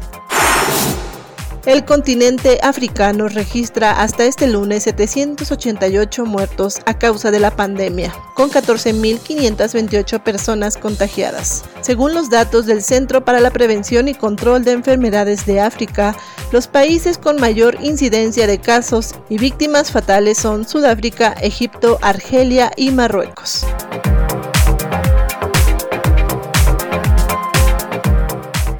Porque tu opinión es importante, síguenos en nuestras redes sociales, en Facebook como Prisma RU y en Twitter como arroba PrismaRU. Bien, pues así la situación en el mundo. Gracias, Ruth Salazar, por esta información internacional. Nos vamos ahora, nos enlazamos con el licenciado Héctor Rafael Águila Consuelo, digital de Imbursa Metro Sur, y pues nos va a platicar de la tarjeta de crédito Fundación UNAM Imbursa. Como ustedes saben, pues cada mes tenemos, contamos con esta visita con esta entrevista de parte de Fundación UNAM y todas estas relaciones también que tiene en torno a cómo a seguir ayudando en programas, en planes que tienen desde esa fundación. Y les saludo con mucho gusto, licenciado. Buenas tardes. Muy buenas tardes. ¿Cómo están ustedes? Muy bien, muchas gracias. Pues cuéntenos todo sobre esta tarjeta, cómo funciona, cómo, cómo puede beneficiar a la gente. Platíquenos, por favor. Bueno, esta tarjeta nació de un enlace entre Fundación UNAM y el Grupo Financiero Inbursa, en la que el objetivo principal con esta tarjeta de crédito es el 2% de todas las compras que hagan los clientes que tengan esta tarjeta se van a ir directamente en una aportación a becas de Fundación UNAM. Eh, esa es la característica, más bien el beneficio más importante que tiene es ese, ese 2%, todas las compras que hagan los clientes se van a ir directamente a becas de fundación y esto se va se va a ver impactado en un apoyo total a las becas que hoy Fundación UNAM otorga, por ejemplo, a becas de manutención, a becas de apoyo nutricional y a becas de movilidad estudiantil. Es a donde va directamente esta aportación y este apoyo y esa es la gran importancia que tiene nuestra tarjeta junto con Fundación UNAM. Bien, eso es importante porque apoya justamente a estudiantes que lo requieren a través de estas becas de Fundación UNAM, que en algún momento también ya hemos platicado en este espacio, algunos de los nombres de estas becas que ya nos los dice aproximadamente cuánta gente es la que se puede beneficiar gracias a esta a esta tarjeta. Bueno, ese dato lo tiene muy muy preciso la gente de Fundación UNAM, pero los, los números que yo tengo, mire, son en movilidad estudiantil, aproximadamente 4.000 estudiantes son los que están beneficiados. En la parte de apoyo nutricional, más o menos unos 66.000 y en la parte de manutención vienen siendo casi 440 mil. Eso nos da aproximadamente un total de más de 500 mil estudiantes eh, con este apoyo que es, es muy importante por medio de esta tarjeta. Muy bien, pues esto es parte de lo que se hace con estas redes que tiene Fundación UNAM como con distintas empresas, eh, en este caso con Imbursa, para que pueda hacer llegar ese apoyo a todas estas eh, personas. Ya usted nos daba este aproximado de cuántas personas son las beneficiadas. ¿Qué más nos puede decir al respecto de, este convenio? Bueno, algo muy importante es cómo pueden adquirir esta tarjeta. Eh, yo le puedo comentar, por ejemplo, que todas nuestras sucursales están a disposición de los clientes que quieran tener esta tarjeta para poderla tramitar. También estamos nosotros haciendo campañas de comercialización, eh, concretamente junto con Fundación UNAM, en los que vamos físicamente a algunas sedes en la UNAM, en edificios, en facultades, en centros de investigación y en algunas otras diversas áreas de la UNAM, en eventos especiales que por Ahorita los tenemos detenidos, obviamente, por, por el tema de contingencia en la que estamos, pero en cuanto lo tengamos, eh, nuevamente vamos a estar en esta campaña de comercialización presencial y tenemos una venta en línea, porque pues, esto no se detiene y tenemos que acercarle a los clientes cómo poder tener acceso a esta tarjeta. Y tenemos algo muy importante, en la página de Fundación UNAM tenemos venta en línea, hay una ventana con, con la información de nuestra tarjeta junto con Fundación, en donde le da clic el cliente y nos deja le deja entrar a darnos algunos datos, datos principales, nombre, teléfono, dirección, y con eso es suficiente para que nosotros tomemos esa información y nos contactemos con el cliente de inmediato y podamos concertar alguna cita o ver la forma de cómo hacerle el trámite. Le asignamos un ejecutivo personalizado, el cual se va a comunicar con él y mediante esta, de esta forma podemos tener acceso a esta tarjeta y realizarle el trámite. Muy bien, entonces el 2% se va destinado completamente a estas becas de Fundación UNAM. Sí, aquí quiero recalcar algo bien importante. Mm, el cliente o los clientes que tienen la tarjeta no no, no dan un peso. O sea, toda la aportación se da eh, directamente de Inbursa junto con Fundación UNAM. Eh, el apoyo que da realmente el cliente es con sus compras, todo lo que haga, ese 2% se va a ir a estas becas. y eso es importante este señalarlo. Así es, sí, así es. Va, dirigido eh, totalmente a la comunidad UNAM, pero va abierto a cualquier cliente que quiera tener este, este apoyo hacia, hacia los estudiantes. Eh, es regresarle un poquito a la UNAM de todo lo que nos ha dado. Entonces, es una manera muy interesante de poder ayudar a estos estudiantes con estas becas. Muy bien, pues es una muy buena opción. Muchísimas gracias y qué bueno que hace esta, eh, este señalamiento eh, muy oportuno. El, este porcentaje no lo da el cliente que tenga esa tarjeta, sino que lo aporta directamente Inbursa. Bueno, pues licenciado, ha sido un gusto platicar con usted. No sé si quiere agregar algo más. Nada, estamos a su disposición en cualquier momento que se animen a tramitar esta tarjeta que la verdad es, es especial y es extraordinaria tiene muy buenos beneficios. Aparte del 2%, tenemos ahí algunos programas de recompensas, tenemos algunos clubes de beneficios, de descuentos. Es una tarjeta muy completa a un nivel de mercado totalmente de competencia. Entonces, no se van a arrepentir y al mismo tiempo vamos a estar ayudándole a muchos estudiantes a que tengan estas becas. Es una manera bien, bien interesante de poderlos ayudar. Muchas gracias. Pues gracias a usted. Hasta luego. Gracias. Muy buen día. Muy buenas tardes, licenciado Héctor Rafael Águila Consuelo de Imbursa para platicarnos sobre este convenio con Fundación UNAM. Continuamos. Prisma RU. Relatamos al mundo. Porque tu opinión es importante, síguenos en nuestras redes sociales, en Facebook como Prisma RU y en Twitter como arroba PrismaRU.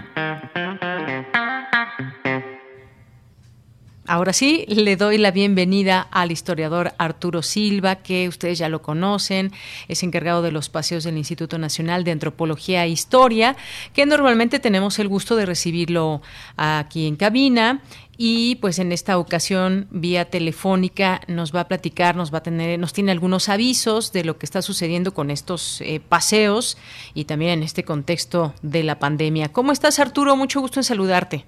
Hola, Deyanira, buenas tardes. Mucho gusto en saludarte ya después de todo esto, de toda esta vorágine, ¿no? Así es, yo recuerdo unos días antes de que sucediera todo esto, pues todavía estábamos invitando a la gente a estos paseos, a que se uniera, pero hoy pues la realidad es distinta. Platícanos. Sí, eh, desgraciadamente, bueno, todo esta, de la, esta cosa de la pandemia nos ha pegado horrible en todos los aspectos, pero confío en que guardando este, todas las todas las indicaciones de la Secretaría de Salud, vamos a salir adelante. Por obvias razones, eh, los paseos se cancelaron. Estamos eh, en, un, en, un, parón de actividades, pero bueno, seguimos trabajando eh, para que la gente, cuando todo esto termine, tenga este, este lugar lúdico, este lugar de esparcimiento y podamos olvidarnos un poco de, de todos estos problemas que ha causado este, el COVID. ¿no? Estamos trabajando en la siguiente programación. Yo creo que en, uno, en un mes, mes y medio ya estará en nuestra página para que puedan, eh, pues ya después de todo esto, no sabemos cuánto vaya a durar, pero tenemos eh, varios escenarios ya eh, previstos para poder desarrollar esta, esta programación y haciendo el parón en junio, julio, agosto, esperemos que no sea tan largo, pero de todas maneras ya estamos trabajando en esos espacios. Y pues de momento estamos, junto con la Secretaría de Cultura y el mismo instituto, estamos generando diferentes contenidos para que la gente desde su casa pueda estar entretenida, pueda estar con, eh, relacionada, vinculada con la cultura, que no se pierda esa línea, que es muy importante, también para que la gente pues pase todo este este encierro de manera más más amena, ¿no? Y no esté tan tan no sé, tan distraída o no, ¿cómo, ¿cómo, podemos decirlo? Tan triste en algún momento. Tan... Sí, un poco apartada de todo esto, pero que sienta de alguna manera esa cercanía de que eh, pues desde muchos ámbitos se sigue trabajando y estas propuestas, como bien dices, también culturales, pues siguen, siguen presentes también, están las páginas de internet y están estas posibilidades también de acercarnos eh, a todo esta, toda esta información y como tú bien dices, no sabemos cuándo podremos volver a invitar a estos paseos del INA que tanto nos gustan, pero en algún momento, y aquí tú estarás para, para hacernoslo saber. Sí, sí, sí, claro, aquí vamos a estar, seguimos, eh, seguimos trabajando, ojalá ya pronto todo esto pase, pero que pase de la mejor manera, que no, que no por querernos adelantar eh, vaya, vayamos a complicar un poco más la situación. Yo espero que, pase lo más rápido, pero que más que rápido que pase de la mejor forma y pase bien. De momento el instituto trabaja en un, en un programa que se llama Contigo a la Distancia, que tiene diferentes vertientes, tiene videos, documentales, documentales INA que se estrenan todos los días, que son interesantísimos, ¿no? Los pueden encontrar en TV INA en, en YouTube, ahí los pueden ver, son, eh, la verdad es que hay charlas en vivo con, con diferentes investigadores, hay diferentes eh, tipos de documental todos los días. Hoy se va a agregar uno sobre un ritual de curación eh, de Raramburi, los Alegua y, lo, y el Bacanoa. Es interesantísimo porque además es un documental de la gente viviendo ahí y cómo utilizan todo este ritual para poder sanar. Eh, a, la, a la par va a estar un antropólogo hablando directamente, el antropólogo Marco Vinicio de Morales. Está, la verdad, muy interesante. Y bueno, también tenemos diferentes alternativas. Desde eh, Radio INA está trabajando importante, muy importante, la verdad, está haciendo una, una serie de, de episodios que se llama El sabor de nuestra historia y los va subiendo cada semana y va hablando sobre la tradición culinaria de México desde el momento prehispánico hasta el actual está súper interesante porque además de que van dando recetas en algún momento, van contando la historia que del tamal, que de toda esta gastronomía importante de México. Y bueno, pues en eso estamos, seguimos trabajando, estamos en, activos en redes sociales, estamos haciendo muchas cosas también en Instagram. Vienen ahí un, una, un concurso, concurso no quiero decir la palabra concurso, pero viene ahí una solicitud de fotos para que la gente nos mande, podamos estar ahí activos en Instagram, en la página de internet ahorita estaba trabajando y la verdad me metí a la página del instituto y hay un memorama bastante interesante y ya me pasé aquí jugando un ratito. Entonces, la verdad es que todo está diseñado para que la gente desde casa pueda seguir vinculada con la cultura y no se pierda esa línea y también pues obviamente lo pase de la mejor forma. ¿no? Bueno, pues me parece extraordinaria esta opción que nos platiques. Recuérdanos por favor la página. La página de el, del, del, instituto es eh, www.ina.gov.mx. Ahí van a encontrar este desde artículos, el memorama que les digo y todo lo uh -huh. del Radio INA. También viene este los videos estos de los documentales INA y en la página de, de paseos culturales eh, que es www.paseosculturales.ina.gov.mx. Ahí van a encontrar eh, cada semana eh, este, estos episodios que les voy que les voy diciendo sobre sobre la gastronomía mexicana. Muy bien. Bueno, pues ahí está. No nos resta más que navegar entre su, entre su página, los paseos de Lina también, toda la información que ya nos comentas para divertirnos un rato, entretenernos y, por supuesto, aprender. Arturo Silva, como siempre, un gusto tenerte aquí en Prisma RU. Igualmente, Deyanira, muchas gracias. Un abrazo y que pues todo pronto pase. Claro que sí, ya nos estaremos comunicando con ustedes en cuanto sea el momento, poderlos invitar a otro paseo. Muchas gracias. Gracias a ti, hasta luego. Hasta luego, muy buenas tardes. Fue Arturo Silva, historiador del INA, que se encarga de los paseos y bueno, por lo pronto está esta situación que los mantiene también trabajando y que nos permite también conocer su oferta cultural. Bien, en algunos eh, otros temas, pues eh, todo prácticamente ha sido COVID, desde distintas aristas, irlo platicando, irlo abordando con científicos, con gente que tiene algo que reflexionar en torno a este tema. Ya decíamos al inicio esta opción que habrá y que anunció el presidente López Obrador del acuerdo con hospitales privados para atender eh, el COVID. Una pregunta que ya en algún momento nos hacíamos, cómo iba a funcionar o cómo iba a haber una relación entre el servicio público y el servicio privado en torno a los hospitales y bueno, pues ya creo que queda expuesto con este acuerdo. Por otra parte, pues también estar atentos a lo que pasa en la economía del mundo, que todo afectará a cada país de manera eh, mayor o menor, pero los afectará a todos. Eh, el Banco Mundial prevé en México una contracción del 6% del Producto Interno Bruto para el 2020 ante la pandemia por coronavirus, que ha provocado la desestabilización de la economía mundial. Dicho organismo eh, estima que América Latina y el Caribe vivirá una caída en su crecimiento de 4.6%. Bueno, pues esto es también parte de lo que de lo que sucede y el COVID en América Latina también que suman 71 mil contagios por coronavirus, el número de muertos superó los 2.500 en total. Brasil lidera las cifras aquí en América Latina con más de 21 mil infectados, 1.100 fallecidos. Al mismo tiempo, en Venezuela, con menos de 200 contagiados, han declarado la prórroga del estado de alarma por un mes. Y bueno, pues en México ya sabemos también las cifras, ya nos informaba Vicky al inicio de esta emisión y lo seguirá haciendo a lo largo de esta semana. Eh, también algo importante que dice hoy la Organización Mundial de la Salud, el coronavirus 19, el COVID-19 es 10 veces más mortífero que el H1N1 es esta advertencia que hace la Organización Mundial de la Salud y que eh, pues aseguran las autoridades sanitarias mundiales que instaron a un levantamiento del confinamiento lento, así lo ponen en estas palabras y seguiremos, por supuesto, atentos a todo ello. Eh, las fases que también ha explicado en su momento el doctor López Gatel, lo que implica cada una de ellas y nos vamos acercando sin duda alguna a la fase 3. El panorama es que vaya una propagación dispersa del virus, donde em, habrá pues acciones que hacer eh, entre las autoridades estos brotes comunitarios que se interconectarán entre sí, aumentando el número de pacientes. Llegar a la fase 3 no significa que se van a endurecer las medidas en automático, es lo que dijo, y vayámonos preparando en muchos sentidos ante, ante ello y pues bueno, es parte de lo que le podemos informar en este día sobre las notas nacionales en distintos aspectos, en la economía, lo que también están haciendo algunos estados, que ya nos comentaba hace un momento nuestra compañera Vicky. Así que pues nos vamos ahora con Otto Cázares.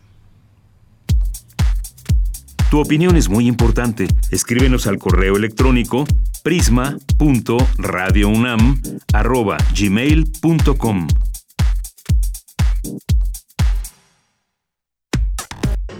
Prisma RU. Relatamos al mundo.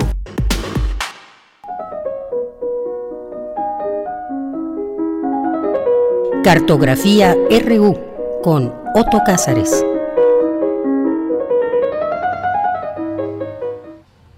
Bien, pues nos escribe por aquí Esteban Rodríguez, dice, se extraña salir y buscar las actividades los fines de semana y pues yo creo que extrañamos muchas cosas, entre ellas podernos ver entre los compañeros también todos en la radio y una de esas personas es por supuesto Otto Cázares que está ya con nosotros vía telefónica. Otto, te abrazo y te saludo con mucho gusto a la distancia. Yo también te abrazo, Deyanira querida, saludo a los radioescuchas, esperando que se encuentren tolerablemente bien, ¿no?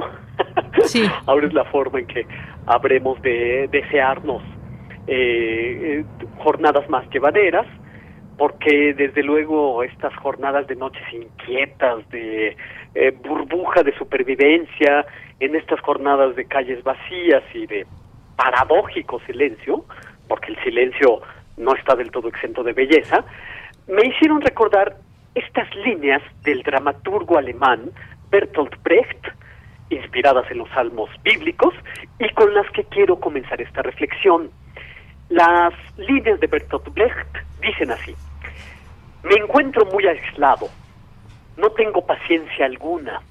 Nuestro pobre hermano, el dios de las venganzas, desea del mundo, no produce. Nos dirigimos a gran velocidad hacia un astro de la Vía Láctea. Sobre la faz de la Tierra reina una inmensa quietud. Mi corazón va demasiado deprisa. Por lo demás, todo está en orden. Hasta aquí Bertolt Brecht. Aparentemente, todo en orden. Pero el vértigo se siente, ¿no? Aparentemente todo en orden, pero es palpable la caída al vacío, la caída al vacío de esta supervivencia. Pero según mi opinión, la existencia reducida a un mero sobrevivir no puede ser llamada existencia. Del mismo modo que la libertad no es ni por mucho únicamente el acto de elegir entre dos o tres posibilidades. Libertad no es elección entre cosas dadas, es creación de posibilidades. Lo mismo vivir. En casa eh, lo vemos todo a través de nuestras pantallas y las pantallas se han vuelto la medida de lo real. La pantalla con su resplandor hace pasar por opaca la realidad. Al menor descuido, de nuestra parte, la pantalla y lo que en ella observamos o leemos simplifica lo complejo, da límites a lo que es infinitamente variado, nos condiciona con miedo y con desinformación. Al menor descuido de nuestra parte, introducimos en nosotros el fatalismo y en nosotros crece. Introducimos en nosotros un tono de irreparabilidad de las cosas, como si las cosas fueran definitivas y no estuvieran, como de hecho están, a la mitad, en construcción, en proceso de ser. Nosotros también, de, en nuestras casas, somos seres a la mitad, en proceso. Pero en este proceso del ser, nos detenemos en seco, obligados por la circunstancia, y a la mitad, detenidos, percibimos el enorme silencio que nos rodea. Es el silencio del enigma de lo real. Con un virus que no entendemos, que no podemos descifrar. Ese virus es un jeroglífico y no tenemos piedra roseta para descifrarlo, ni tampoco para descifrar del todo las consecuencias que traerá económicas, políticas y culturales. La realidad de repente vuelve a ser como cuando éramos unos niños, una esfinge indescifrable. Los días de profundo silencio son como una esfinge que se niega a revelarnos sus designios. Pero habrán notado ya que el silencio que nos rodea no está falto de belleza, belleza paradójica, claro, en esta tensión psicológica, si ponemos atención, nos acompaña el canto de las aves a las que ya no escuchábamos cantar. ¿Quién hubiera podido decir, no? ¿Quién hubiera podido ser el futurólogo, el pronosticador de este descalabro que se nos vino encima? Que nosotros en casa digamos, oye, entonces llevamos tres semanas aquí, ¿verdad? Parece una línea extraída de una obra de Samuel Beckett. Lo que me hace pensar que si estuviéramos en una obra de teatro, pongamos una obra de Sófocles, ¿qué coro pudo habernos cantado este destino? ¿Qué coro pudo habernos eh, avisado de lo que se nos venía? Y aún así, si hubiera existido un coro anunciador o un pronóstico, la desgracia de todo pronosticador es siempre mala. Recuerden ustedes los infortunios de algunos pronosticadores. En Troya, el sacerdote de nombre Laoconte es ceñido de brazos y piernas por unas serpientes marinas y arrastrado a la profundidad del mar cuando quiso prevenir a los troyanos acerca del caballo de madera dejado a las puertas de la ciudad por los griegos, que desaparecieron sospechosamente de un día a otro. O recuerden ustedes el caso de Casandra. Casandra, hija de Príamo, que recibió de Apolo el don de la profecía, no correspondió a los amores del dios y el dios la condenó a que no se creyeran sus predicciones. Más adelante, cuando Agamenón, el jefe de todas las fuerzas griegas, se lleva a Casandra como parte del botín de la ciudad saqueada, Casandra lo va previniendo, no llegues a Micenas porque en Micenas encontrarás la muerte. Agamenón no la escuchó, o mejor dicho, la escuchó pero no dio crédito a lo que escuchaba, y al llegar a Micenas Agamenón fue asesinado a hachazos en la bañera por su esposa Clitemnestra y su amante Egisto. El mago Merlín, el de la leyenda, pronosticó la caída de los celtas británicos a manos de los anglos y los sajones en el siglo XII. Y es sabido también por la leyenda que Merlín daba sus pronósticos estallando primero en una gran carcajada. ¿Qué pronosticador puede ser creído si a su pronóstico le agrega una risotada? Así, entonces, a la inevitable pregunta que muchos nos hacemos de qué va a pasar, qué nos es dado esperar, la respuesta que yo puedo dar es desde luego una poesía. Una poesía que nos ejercite en la memoria, que nos ejercite en lo complejo, una poesía para poder seguir inventándonos como podemos una vida intelectual compleja. Es una poesía del latino Horacio que dice así, es por prudencia que un Dios nos oculte el futuro entre las sombras y se ría de quien se preocupa por el más allá de su estado mortal. Es feliz dueño de sí mismo el que cada día puede decir, he vivido. ¿Qué me importa que mañana oscurezca o que brilla el sol? Esas son las líneas de Horacio. ¿Qué les parecen? Yo, por mi parte, las encuentro sumamente sabias, las encuentro consoladoras humanamente, porque estamos en alta mar y lo único que tenemos por seguro es nuestra balsa al vaivén de las olas. Estas palabras sabias de Horacio, consoladoras, se contraponen en cierta medida a lo que Enkidu le dijo a Gilgamesh en el antiquísimo poema babilónico. Si te revelo la ley de la vida que he mirado, te sentarás en tierra y llorarás, le dice Enkidu a Gilgamesh. Entonces que estas reflexiones de lo extraño inquietante que hay en lo real eh, me hacen decir que yo pido eh, pido inteligencia pido sensibilidad para que nuestros sentidos estén potenciados para que esta circunstancia no nos expulse de lo sensible, de lo complejo, eh, que no estemos torvos ni dispersos, que nos inventemos como podamos, y ahora sí, como podamos, leyendo, eh, investigando, una vida intelectual compleja, rica, que dejemos de estar embotados viendo nuestras pantallas. Espero que estemos menos aturdidos de lo que solemos estar y espero también que desde luego podamos salir airosos de este mal paso, de los engaños y de los desengaños de la existencia, que es la astucia de vivir, el único sustituto de la inmortalidad, ¿no? Como decía un sabio Julio Trebolle, la única astucia de vivir es el único sustituto de la inmortalidad que tenemos. Y esto, queridos amigos, es lo que yo tengo que decir este lunes 13 de abril de 2020, mandándoles desde luego un abrazo apocalíptico e integrado. Muchas gracias, Otto.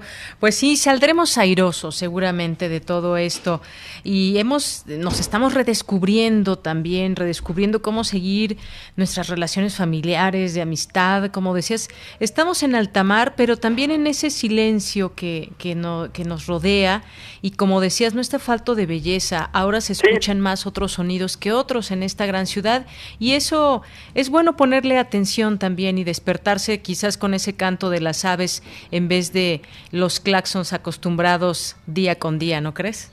Sí, absolutamente. Yo por lo menos estoy en lo cotidiano muy agradecido de tener los vecinos que tengo, porque ninguno, digo, los que oímos música en nuestros departamentos lo hacemos solamente para nosotros, para nuestros oídos en la estancia, y por lo tanto, créeme, eh, se escucha inusualmente el canto de las aves, siempre hay una superposición cacofónica de sonidos de claxon, de esto y aquello, los sonidos de la ciudad, desde luego, de repente en la tensión, en la tensa calma, se escuchan estos resquicios que no están del todo exentos de belleza, como decimos, y que nos permiten eh, llevar nuestra sensibilidad y nuestras percepciones hacia otros lados. No dejan de sorprenderme por otra parte esas eh, imágenes que han circulado de París eh, invadidas por los cervatillos, eh, las playas oaxaqueñas invadidos por los preciosos cocodrilos, en fin, cómo la naturaleza también ha tenido su reconfiguración ante nuestra ausencia, ¿no? No deja de ser bello y paradójica belleza la que percibimos en esas imágenes, ¿no? Así es, ya lo creo que sí, Otto. Pues nos escuchamos el siguiente lunes. Te mando de nueva cuenta un abrazo, un abrazo y gracias por esta cartografía. y un abrazo a quienes nos, nos escuchan. Claro que sí. Pues muchísimas gracias, Otto. Hasta, Hasta la pronto, próxima. Deyanira. Continuamos. Prisma RU. Relatamos al mundo. Porque tu opinión es importante, síguenos en nuestras redes sociales, en Facebook como Prisma RU y en Twitter como arroba PrismaRU.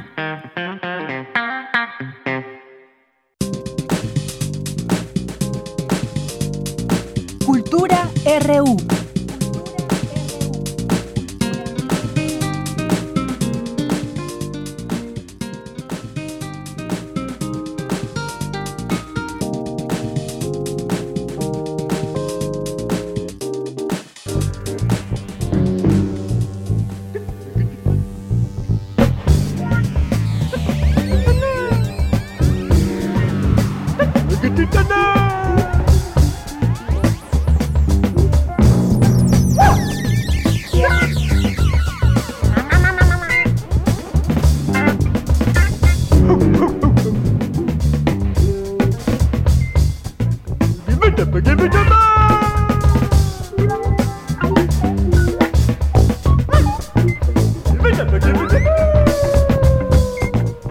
Pues te saludo Tamara Quirós en esta sección de cultura. Muy buenas tardes, adelante. ¿Qué tal, Deyanira? Me da mucho gusto saludarles a través de esta frecuencia, saludar a los que nos escuchan a través de Radio UNAM, al equipo que trabaja desde casa, a la producción a cargo de Rodrigo Aguilar y a Denis Licea que están en cabina junto con Miguel Ángel Mendoza. Muy buenas tardes a todos ustedes. Ya casi finalizamos nuestra transmisión de hoy y queremos compartirles una opción literaria, lecturas que pueden disfrutar, explorar, conocer o quizá reconocer. Se trata de Manos de Lumbre. Este es un libro escrito por Alberto Chimal, editado por Páginas de Espuma, pues este libro reúne seis cuentos que a través de la fantasía nos llevan a explorar historias de manipulación, incertidumbre, manejo del poder. Hay mucho suspenso en cada una de las historias y bueno, el autor entreteje narrativas muy particulares que nos llevan a indagar la profundidad de los personajes y sin duda indagar en nuestra propia identidad. En este libro, queridos amigos, eh, vamos a conocer la historia de un escritor que practica el plagio creativo, también conoceremos a una madre obsesiva, la historia de amor en secreto hacia un curandero de las, eh, pues un curandero de las estrellas, así se dice llamar, y también una historia de ficción que lleva a la protagonista a someterse a una serie de pruebas científicas para seguir existiendo eh, seguir existiendo a través de la inteligencia artificial, que en este caso es inteligencia capturada, porque las pruebas justo capturan las manías, los gestos, los modos, las experiencias y también los recuerdos de la protagonista que lleva el nombre de Celeste. Y bueno, estos cuentos eh, se ubican en México en espacios comunes como unidades habitacionales, con personajes que podrían ser muy cercanos a muchos de nosotros. Eh, sin duda, Alberto Chimal nos brinda a través de sus letras un mundo con múltiples posibilidades de la ficción fantástica y también es un escritor, uno de los escritores mexicanos contemporáneos imprescindibles, es de estos autores que te atrapa de una u otra forma. Por eso hoy les recomendamos Manos de Lumbre, un libro que salió en 2018 y está editado por Páginas de Espuma. Y bueno, ya que hablamos del escritor mexiquense, también quiero recomendarles que se acerquen a su publicación más reciente, eh, La Noche en la Zona M. Este libro es editado por el Fondo de Cultura Económica, pertenece a la colección A través del espejo y en este libro eh, nos vamos a adentrar en un mundo distópico, encontraremos varias referencias literarias, entre ellas el cuento de La Otra Celeste, que forma parte de Manos de Lumbre, esta mujer que, como les comento, pues es parte de un experimento de inteligencia capturada.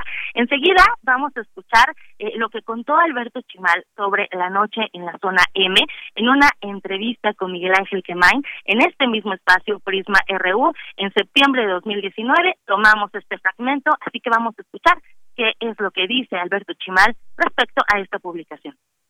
Lo que yo quería hacer con el libro era primero que nada contar la historia pues de una de un adolescente, de un personaje joven en un futuro posible, pero además un futuro que fuera digamos más mexicano que la que, que como suelen ser este, estas narraciones. Mucho de lo que se conoce a veces como narración especulativa, ¿no? futurista o como se quiera llamar, pues ocurre en Estados Unidos, ¿no? Y ocurre con personajes de, de habla inglesa y, con preocupaciones de primer mundo, como se suele decir, y hay mucho menos que, que tenga que ver con el sur global, ¿no? Con lo que antes se llamaba el tercer mundo.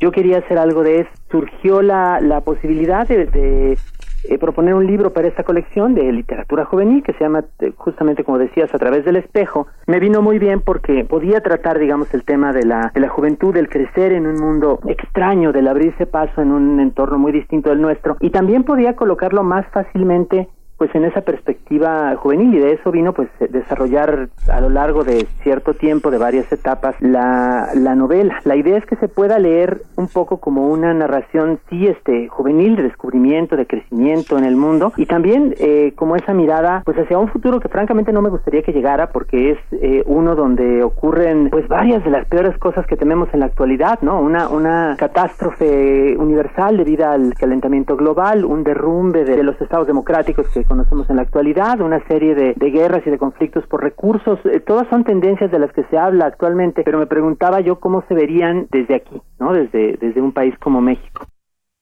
Esa fue la voz de Alberto Chimal. Bueno, les, les comento que si quieren leer La Noche en la Zona M, eh, el Fondo de Cultura Económica lo ha puesto a nuestro alcance a través de su librería virtual. Hace algunas semanas tuvo acceso libre, ya no lo tiene, pero les recomiendo que estén pendientes de las publicaciones del Fondo de Cultura Económica y por supuesto también del trabajo de Alberto Chimal, eh, ganador del Premio Nacional de Cuento por su libro Estos son los días. También eh, pues ha publicado una más de una docena de libros de cuentos y y ya para finalizar, ya que hablamos de estos cuentos, pues hoy por la mañana inició un taller virtual a cargo de él, de Alberto Chimal. Este taller es para aprender a escribir un cuento y es organizado por la Dirección de Publicaciones y Fomento Editorial de la UNAM, eh, también conocido como Libros UNAM. Y bueno, este es un esfuerzo colectivo de seguir teniendo cultura UNAM en casa. El taller se lleva a cabo en línea. Pueden consultar la página cuento UNAM 2020.wordpress com y por supuesto también seguir las redes sociales de Prisma Reú, las redes sociales del escritor Alberto Chimal, seguir también su canal de YouTube, que bueno, ahí hay eh, una serie de, de videos que él comparte junto con Raquel Castro eh, de cómo escribir historias, de cómo compartir y también eh, han, han, estado eh, compartiendo hay alguna serie de, de, opciones para esta cuarentena, este confinamiento en el que estamos actualmente. Así que, bueno, hasta aquí la información de Yanira. Te regreso los micrófonos, por supuesto. Los esperamos el día de mañana con más información. Y, bueno, me despido. Que tengan muy buena tarde. Gracias, Tamara. Muy buenas tardes. Y bueno, pues nosotros ya casi nos vamos. Solamente quiero mandar algunos otros saludos a las personas que nos están escribiendo a través de nuestra cuenta de Twitter, arroba PrismaRU, a Rooster Water, eh, Mario Navarrete, eh, nos, también Connie Valadez le manda saludos a Otto, a Alexandro Guerrero. Armando Cruz nos dice, buen encierro, perdón, buen día. Propongo, en cuanto se pueda, un paseo de Lina por las cantinas del Centro Histórico de la Ciudad de México para relajarnos un poco o mucho. Les deseo mucha salud a todas y todos y como decía Calimán, serenidad y paciencia, mucha paciencia. Pues sí, Armando Cruz, en esa estamos y están muchos seguramente. Esteban Rodríguez también le mandamos muchos saludos y pues bueno, nos resta no nos resta más que despedirnos de este espacio. Ojalá que haya sido una compañía grata para todos ustedes. Eh, durante estas semanas pues seguiremos teniendo esta información sobre lo último que sucede con el COVID y sus implicaciones aquí en este espacio, eh, nuestras notas, las coberturas que se hacen desde la universidad. Recuerden que la UNAM sigue trabajando, Cultura UNAM, por supuesto, y muchas, muchas dependencias que también se han sumado, todas las dependencias, a estos momentos para seguir proporcionándonos información. Hoy decíamos también al inicio un número que pone a disposición la universidad para que eh, todas las personas que tengan dudas y demás puedan despejarlas sobre este tema. Pues ya nos despedimos. Muchas gracias allá en cabina a quienes hacen posible que ustedes nos escuchen, todo el público radio escucha. Rodrigo Aguilar y Denis Licea en la producción. Estuvo también Socorro Montes en un primer inicio del programa. Ahora le mandamos un saludo a Miguel Ángel Mendoza. Muchos saludos, Miguel Ángel. Eh, Abraham Menchaca, jefe de información, a Cristina Godínez y Dulce García también, quienes tienen a cargo esta semana los cortes informativos, y a todas las personas también, a todos mis compañeros que están desde casa trabajando, les mandamos también un cordial saludo. A Ruth Salazar, a Cindy Pérez Ramírez, a Vicky Sánchez, a Daniel Olivares, espero que no me falte nadie, nadie más. Por supuesto Isela, que está, Isela, Isela Gama, que está en las redes sociales, también le mandamos muchos saludos. Y yo me despido, soy de Yanira Morán y lo espero mañana. Dulce García también ya la mencioné, que está por la mañana haciendo los cortes. Y gracias a todos ustedes que están ahí. Nos vamos a despedir con un poco de música que ya empiezo a escuchar ahí de fondo.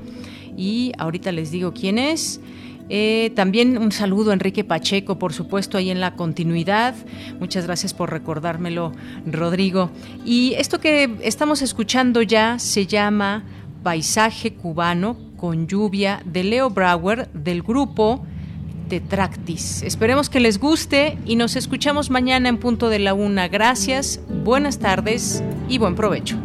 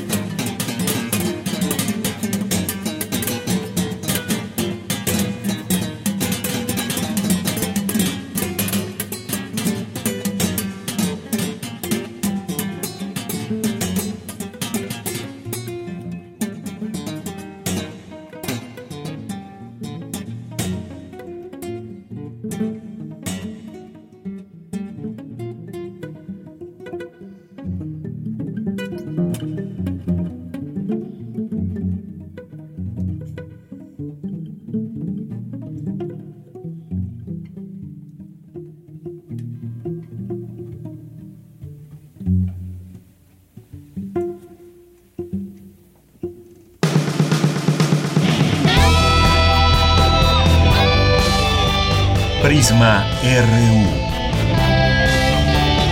Relatamos al mundo.